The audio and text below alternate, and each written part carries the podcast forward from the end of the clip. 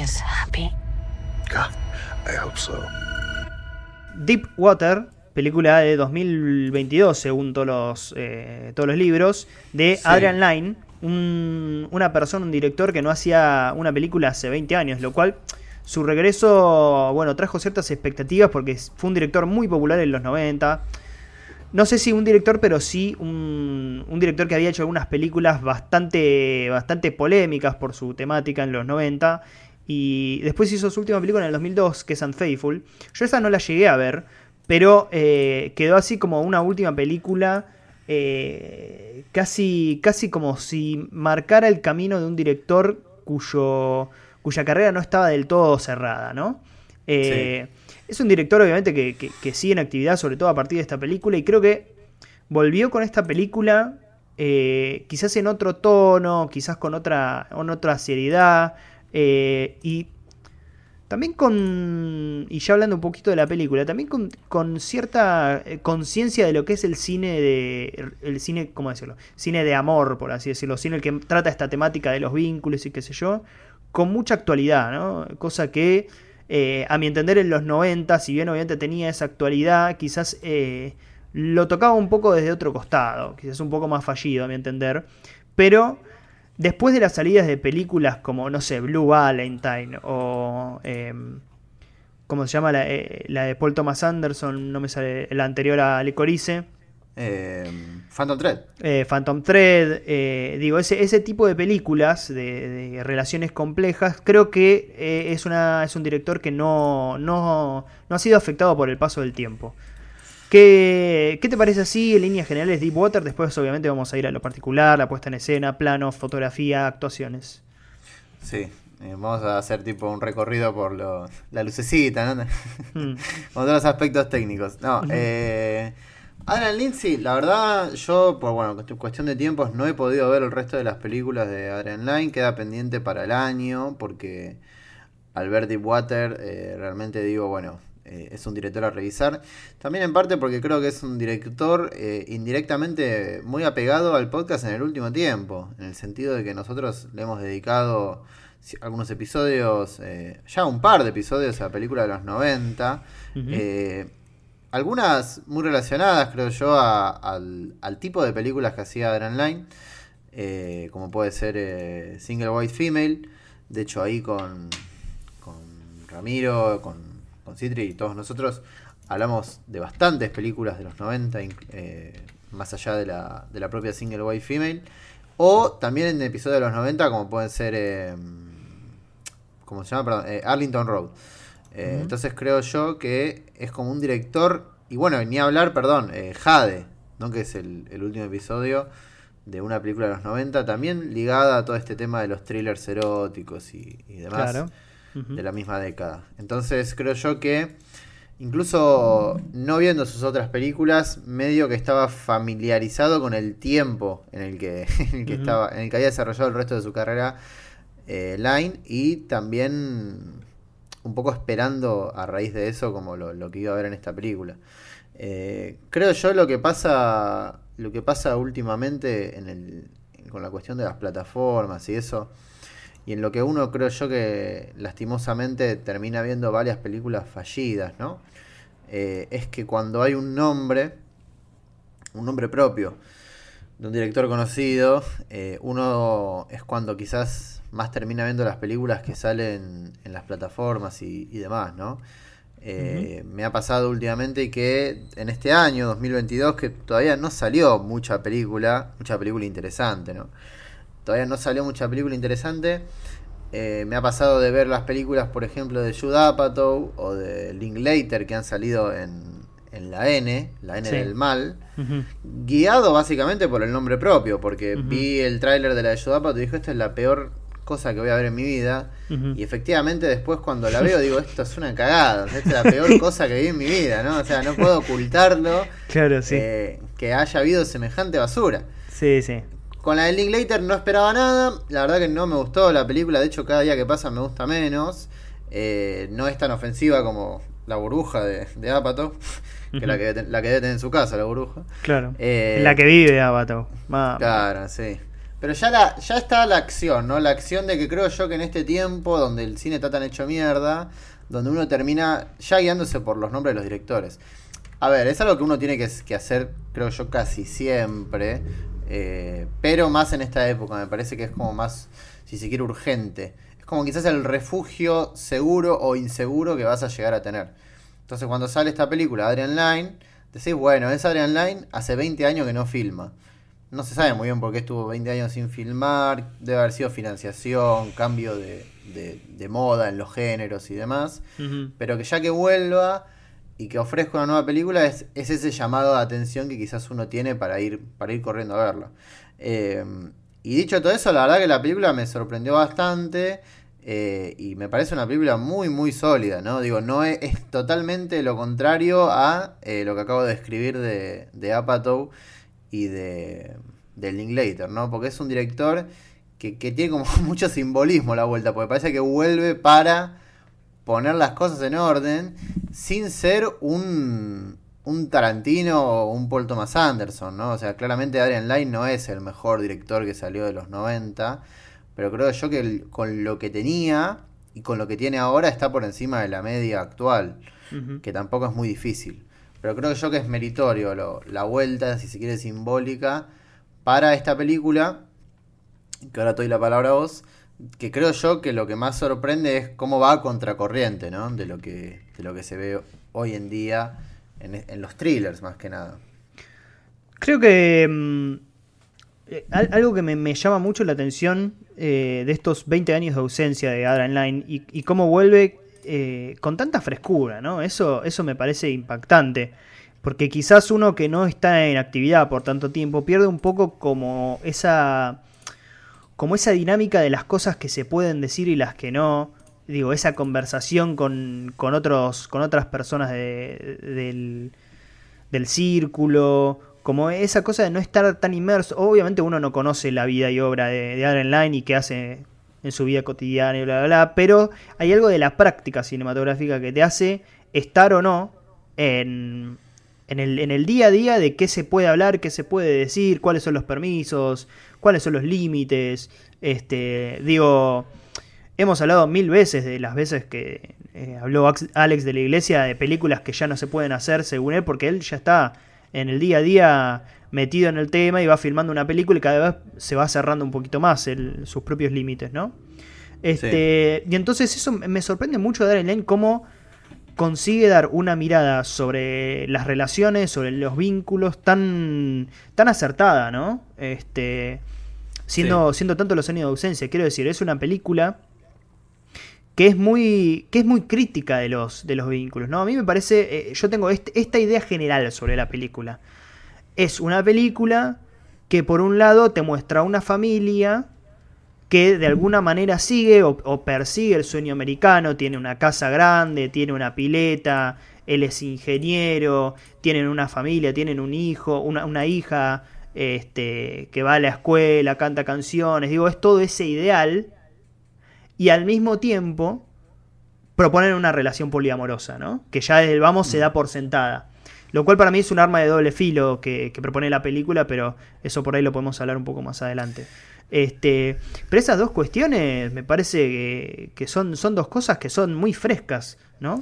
Eh, y eso me parece quizás el, uno de los mayores aciertos de la película. Cómo va tratando eh, como esa dinámica entre esos dos polos de la familia tradicional o aspiracional americana, por el lado de Ben Affleck y por el lado de Ana de Armas, esta cuestión que no sé si es algo que ella quiere en la película, eso lo podemos discutir, pero sí es cierto que encarna esa cuestión más liberal, por así decirlo, ¿no? Este, e, e, eso me parece como el, punto central de la película y quizás su, su mayor acierto. Ahora bien. Yo, perdón, una cosa que te quería agregar es que es muy fácil con este tema de la ausencia, eh, pensando en un, contra, un, contraejemplo también a, lo que pasó con esta vuelta, eh, de caer en el lado contrario, ¿no? De, de, estrenar una película que esté totalmente desactualizada de todo. Eh, Creo yo que. Como una de Carnevale, o sea, como si Carnevale no hubiera filmado por 20 años y probablemente haría una película tipo de la onda de Bañeros. Claro, sí, pero lo que te voy a decir es que hace poco se estrenó una película así. que si bien no, no venía con la carga de 20 años de ausencia, es una película que de un director eh, que a mí me encanta y de un director que ha hecho grandes películas en el pasado. Mm. eh, Sí, ya sé qué más y, es. y que a vos, no te- a vos a- a- la has catalogado como la peor película de la historia, Mm, eh, que es Benedetta. Sí, igual nosotros Eh, decimos eso de, una de cada tres películas, básicamente. No, bueno, sí, es verdad. No, La pero hay muchas películas malas, sí. Hay un Halo, Halo of Infame de, Sí. cosa importante. Sí, Pero con Bene- Benedetta pasa eso, porque creo yo que el, el gran problema de la película es que ya como que la- las críticas que hace Verhoeven de la iglesia terminan pegando la vuelta, y aparte Mm. de ser como totalmente grasa, ¿no? Como es una película muy grasa. Sí. Eh, y Verhoeven no tiene 20 años de ausencia, pero es una película totalmente a destiempo, que quizás, si salía en los 70, decías, bueno, como, qué sé yo. No, no, no, no está tan mal. Eh, por, por ejemplo, yo eh, justo ayer había, vi una película de Fulci que es eh, Don't Torture a Duckling. Mm. Eh, que también ahí hay una crítica a la iglesia. Entendiendo, entendiendo el contexto de época y demás, funciona. Ahora, esa película hoy me parece que no funciona. O sea, no la película vista con, los, con el hoy, sino que si esa película se estrenase hoy, eh, no funcionaría. Porque está, un- está estaría desactualizada. Entonces, Además, yo- eh, hacer, eh, perdón, hacer un- como una crítica a la iglesia no tiene nada de malo per se. No, el obvio, tema es obvio. cómo, cómo se plantea, cómo se plantea eso en Benedetta. E incluso un- uno de los directores católicos más importantes de la historia, que es Alfred Hitchcock, en su película Vértigo hace una crítica con esa cuestión de eh, Scotty llegando al campanario y la, la- la monja que llega tarde a la situación. Digo, eso Sí. ya eh, desde el vamos eh, eh, es una, es una crítica a- al catolicismo, pero se hace de una forma sutil, narrativa, que tenga algún tipo de, de sustento en la historia. Bueno, Benedetta es, es todo lo es todo lo opuesto. Sí, sí, es verdad, incluso la de Fulci, que, que tenés razón en marcar esto, eh, no, o sea, es más sutil, obviamente no es que no es que es mala porque habla, porque critica a la iglesia. No, no, desde ya. desde es ya. una gran película.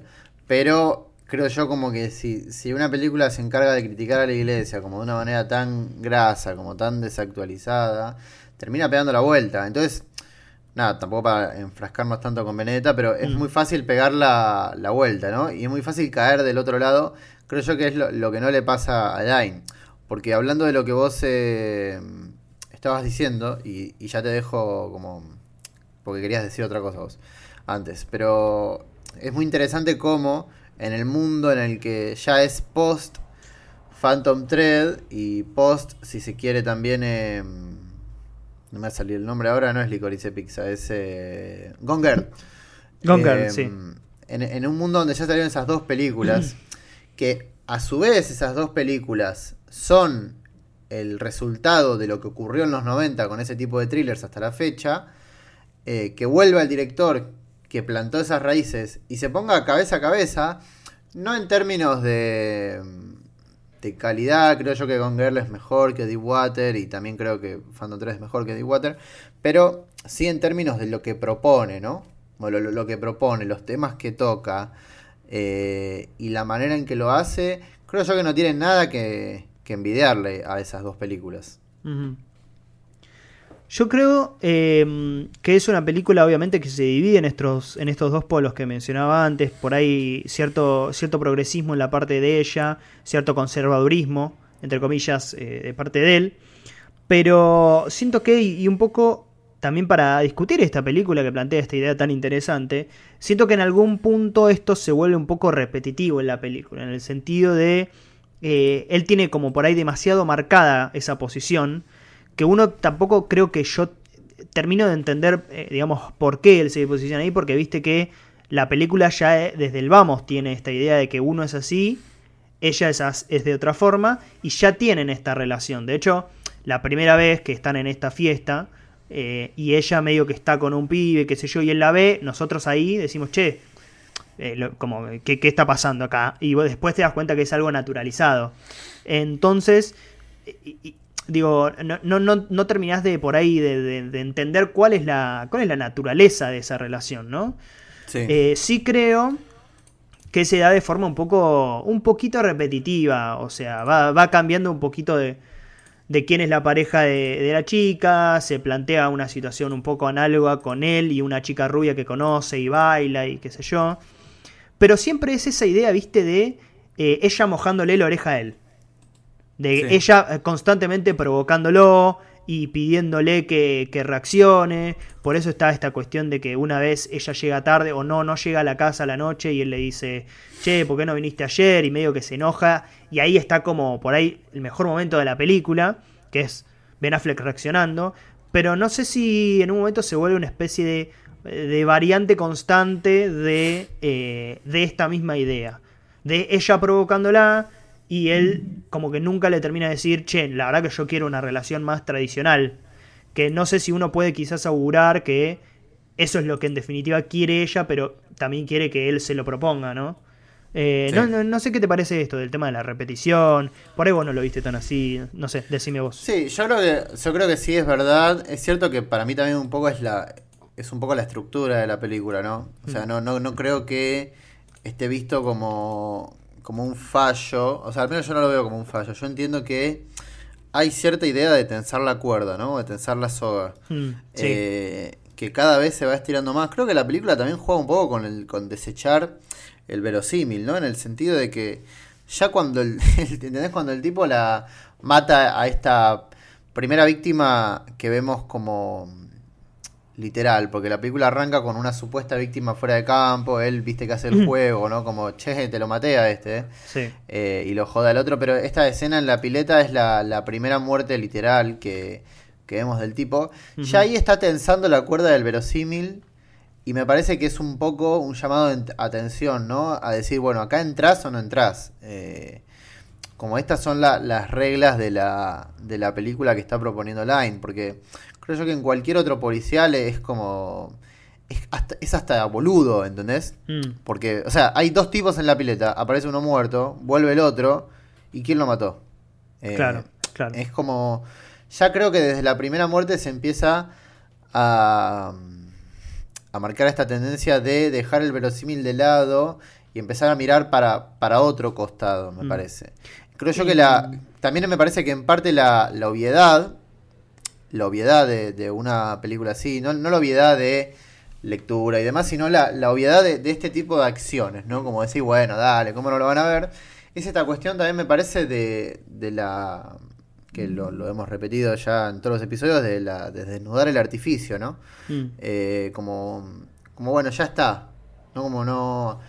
Es como que ya la, la trama es casi una excusa, sin llegar al nivel de... eh, porque creo que en Benedetta también se desnuda el artificio, además de desnudarse monjas, pero en el, en el mal, en el mal sentido de la, Sí. de la, de la... O sea, queda mal. O sea, queda Sí. mal en, en, en Benedetta. Vos me decís, bueno, sí es verdad que se ven las cosas de, de Verhoeven a, a, simple, a simple vista, pero igual está mal. Porque puede es como una, una etapa, creo yo, en la carrera de un director donde eso puede salir bien o mal.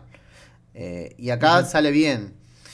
Eh, porque creo que yo que esa obviedad es como decir, bueno, ya está este tema de, de hacernos los misteriosos sobre si este es tal o, o tal es tal, de, de un thriller. claro, claro. Acá te presentamos a un asesino, lo ves, en- lo ves desde un primer momento, ves, ves desde un primer momento cómo es la relación de ellos, eso no va a cambiar. eh, y efectivamente, creo yo lo, lo gracioso de la película es que no cambia. Mm. Eh, Creo tiene que, cuestión, mm, tiene sí, cuestión de que la, la película como que le falta un clímax, y no lo digo para mal. Claro. Eh, Bueno, porque yo eh, justamente era lo que te iba a decir. Creo que hay un acertadísimo juego de, de fuera de campo. Digo, incluso pensándolo ahora y con este reparo que yo tenía, de que nunca, nunca vemos cómo fue como en la etapa anterior a esa relación, ¿no? Pero pensándolo ahora, digo, no sé, la, hay una escena eh, al principio, después de una cena, una fiesta que tienen ellos. Eh, bueno, la Sí. primera fiesta donde, donde él le dice esto al, al pibe rubio. Eh, Viste que ella medio que la está desvistiendo, pero no para tener relaciones, sino porque él después se va a dormir a otro cuarto. Entonces ella, viste que le dice, eh, cerrá la puerta cuando te vayas. Claro, y ahí ya se construyó como en un segundo, no solo esa idea de que están durmiendo separados, que la pareja no está bien, sino como todo ese clima tenso se resume en una cosa que uno no ve. O, de, una, de una cotidianidad que uno no atravesó todavía, ¿no? Y eso creo que es eh, una, una, parte genial de la película, ¿no? Todas las cosas que uno puede proyectar a través de lo que, de lo que no se está mostrando en pantalla.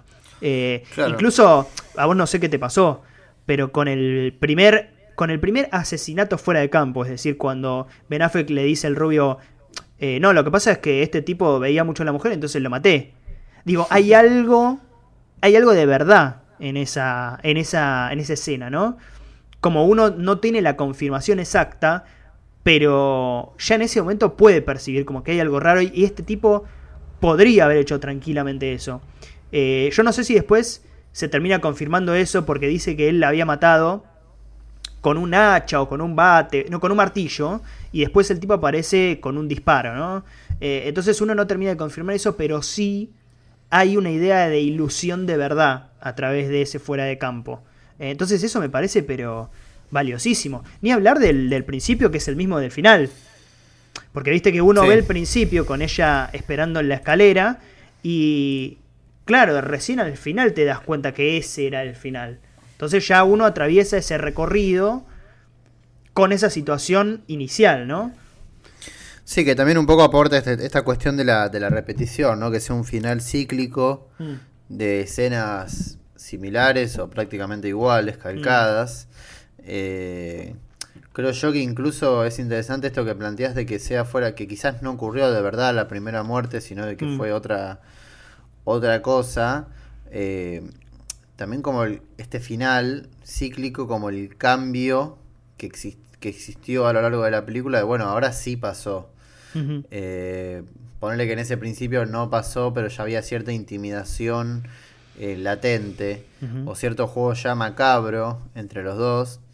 Eh, pero eh, no con una confirmación oficial, no con algo literal, como no mató a nadie. Ya después el final de la película claramente es esta cuestión de, bueno, acá ya nos estamos haciendo cargo de algo que es real.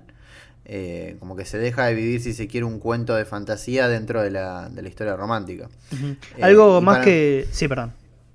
No, no, y para mí es interesante esto de, hablar del, del ellos. No, no tanto... claramente la película no es solo él. Eh, creo que también algo que hace muy bien eh, Line es que nos hace caer como muchas veces en la trampa de pensar que ella no está metida. ¿No? Como siento que muchas veces la película la, pone a ella como la la inocencia, ¿no? O esta cuestión del progresismo que vos que mencionabas vos. Eh, pero me parece que la película donde en varios pasajes decís, no, pará. O sea, acá ella no, acá él no está solo.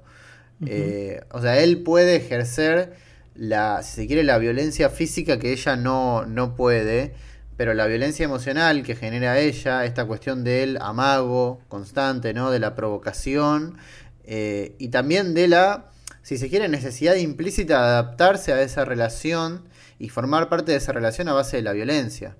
Eh, yo voy a ir más allá, yo creo que ella tiene el control. Ella tiene el control de la relación. Porque viste que eh, básicamente la, dinámica es él viendo cómo ella se relaciona con otros hombres. Y es como que de alguna manera él, ella lo va arrastrando a él a, ese tipo de situaciones y que después él reaccione. Y digo, eh, eh, es como que casi indirectamente la causa de, todas las. de todos los. ¿Cómo decirlo? De todos los asesinatos es un poco a dónde lo llevó ella. Digo, obviamente no estoy diciendo que ella lo motivó, ¿no? Pero sí que eh, digo, esa acción vino de, esa consecuencia, perdón, vino del accionar de ella. O sea, ella permanentemente se está poniendo en primera plana para que él la vea con otros tipos, ¿no? Entonces ahí obviamente se ejerce un control y le da un montón de protagonismo. Ni hablar de que la película, digo, es una madre constante de que, de que ella se ponga en pelotas. Claro. Creo, creo que la, película, digo, se podría resumir tranquilamente, eh, digo, a partir de eso. Y además me parece que, y yendo un poco quizás al rol de la expectativa del espectador, creo que se espera constantemente que pase eso, ¿no? Eh, además, eh, no estoy seguro, pero ellos estaban en, estaban en pareja, ¿no? Sí, ellos estuvieron en pareja durante un, un periodo breve. Claro, eh, no sé si es cuando se filmó la película. Creo que sí, eh, me imagino que sí. Digo, me parece que juega un poquito con eso también, ¿no? Como al fin vamos a ver estos dos tipos eh, que son, bueno, hegemónicos, bla, bla, bla. Y sobre todo ella, que es una actriz joven que está en ascenso. y, Sí. y es muy sensual, bla, bla, se juega permanentemente con esa cosa de, ah, y ahora la vamos a ver. Y todo lo que vemos es muy breve y muy sugestivo. Eh, entonces me parece que, bueno, eh, eh, digo, es una locura pensar que solo, solo se, se ve desde un lado la película, ¿no? Sí, sí, yo creo que hablando del tema de la expectativa es algo que le ha jugado en contra, creo yo, a la, a la película. Se han leído cosas como un poco extrañas en Twitter, me parece, con respecto a, a lo que a lo que terminó dejando la película, ¿no? Como si la, la queja principal fuera que no hubiese suficientes desnudos, ¿no? Porque, Mm. qué sé yo, o sea, en los 90 tenías estos thrillers eróticos eh, que quizás mostraban más, que quizás eran más explícitos y demás, incluso las propias las propias películas de, de Line podían llegar a ser más explícitas que, que esta Deepwater. Creo yo que un poco todo se termina eh, derivando al mismo punto de siempre, que es cuando algo no, no, no, no ofrece lo que nosotros esperábamos, o quizás lo que incluso la propia tendencia esperaba, en el sentido de, bueno, si Adrian Line hizo película de los 90 más explícita, entonces tienen que volver y mostrar a Ana de Armas y Ben Affleck cogiendo 15 minutos en 40 posiciones sexuales distintas. Eh, creo yo que cuando algo no cumple con esa tendencia, nunca se deriva al por qué, ¿no? O sea, de preguntarse, bueno, está bien, no vi lo que quizás los trailers de mala manera, porque eso lo hacen los productores, qué sé yo, y los del equipo de marketing, me vendieron. Bueno, pero centrándonos en la propia película, ¿por qué no sucede eso, no? Eh, ¿Por qué Adrian Lyne siente que no tiene que mostrar eh, tanto desnudo eh, a la hora de la película?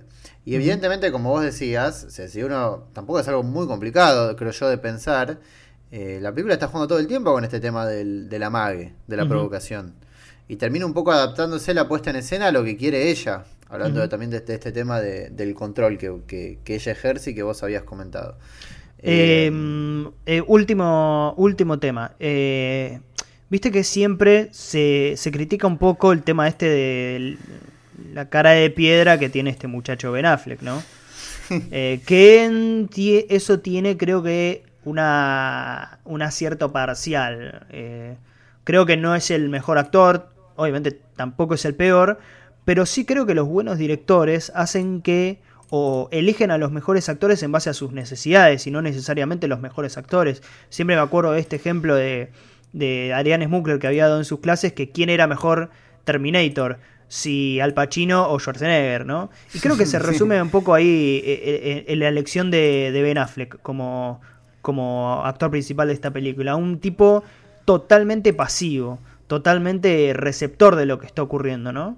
Este, sobre todo en esa escena que mencionaba antes, de mm, Ana de Armas diciéndole al fin un poco de acción, ¿no? Porque es casi. Es, es casi como una autoafirmación de la buena elección de Adrian Lyne sobre Ben Affleck, ¿no? Diciendo, al Sí. fin elegiste algo que tiene. que Digo, al fin cambió algo de la, de la pasión que siempre ocultás, ¿no? Porque es un director, es un actor eh, que no es muy expresivo, ¿no? Entonces este rol le calza como anillo al dedo. Eh, así que eso quería resaltar de, de las actuaciones. Y bueno, creo que lo de Ana de Armas es casi. es casi boludo resaltarlo, ¿no? Porque es evidente que por qué está puesta ahí. Eh, Digo, es una actriz decente, es una buena actriz, eh, bla, bla. Ahora creo que está haciendo las películas de, de 007 y qué sé yo. Pero me parece que obviamente pasa por otro lado eh, su rol en la película. Sí, sí, o sea, ella me parece que es una buena actriz, o bueno, bastante bien. Eh, sí, pero claramente la ponen por esta cuestión de la seducción. O sea, no estamos diciendo que Ana de Armas es solo un cuerpo, Sí. digo por la duda. Eh, digamos que su rol se adapta a su belleza. Eh, y lo mismo con Ben Affleck. Digo, Ben Affleck, yo coincido con vos, me parece que es un actor flojo. Eh, yo igual lo quiero mucho a Ben. No me creo, Ujú. creo que como director, bueno, ya hemos hablado de una película suya que es The Town. Eh, es un director muy, muy interesante. Eh, que nada, tiene sus papeles como indicados. Eh, y cuando se lo saca de eso, creo yo como del The Last Duel, que vos te acordarás a- Sí. al, rey de, al rey Ben Affleck Sí, en Last sí. Duel, Sí, sí. hablando con, con un acento de Boston eh, en la Edad Media, es complicado. Pero por ejemplo en una película eh, de Boston, como las que hace que hace Ben Affleck, bueno, Ben Affleck actúa de un tipo de Boston y le va a salir bien. O sea, hay como no, no hay mucho misterio. Y claramente en Gone Girl, que, que claramente también toma esta película de Gone Girl, no, no hay que obviarlo. No, hay que obviar, no hay que obviar que hablando de esto que comentábamos antes de, de post Phantom Thread, Deep Water es una película que no funciona sin Phantom Thread ni Gone Girl, no por un sentido de dependencia como una película de Marvel, sino porque la película funciona como un, bueno, un post Phantom Thread en el sentido de termina la historia de Phantom Thread, arranca Deep Water. O sea, creo yo que Phantom Thread y Gone Girl son dos películas que establecen la relación que después se ve en Deep Water. The Water es esa relación sostenida en el tiempo. Tipo, bueno, en Gone Girl volvió Amy a la casa después de todo lo que pasó, termina la película. Perfecto. ¿Qué pasa cuando Amy y Ben Affleck comienzan a, a convivir juntos? Bueno, es Ujú. Deep Water. Eh, en esto, entonces en esos papeles sí funciona. Sí funciona Ben Affleck. Eh, yo lo. Sí, no, creo que eso es lo, lo último que quería decir. También hay una cuestión interesante de, de la película con los juegos. Eh, Viste que la hija está siempre jugando juegos y demás. Sí. Eh, que claramente se ata, que se quiere, como al, al juego mayor de esos, de ellos, perverso y, y demás. Eh, pero bueno, creo que yo que ya hablamos como bastante de la película. Eh, una gran, gran película. Sí, No- sí, sí, una, una muy buena. Muy buena película, sí, sí, sí, sí, sin lugar a dudas. Bueno, ¿te parece pasar a la siguiente?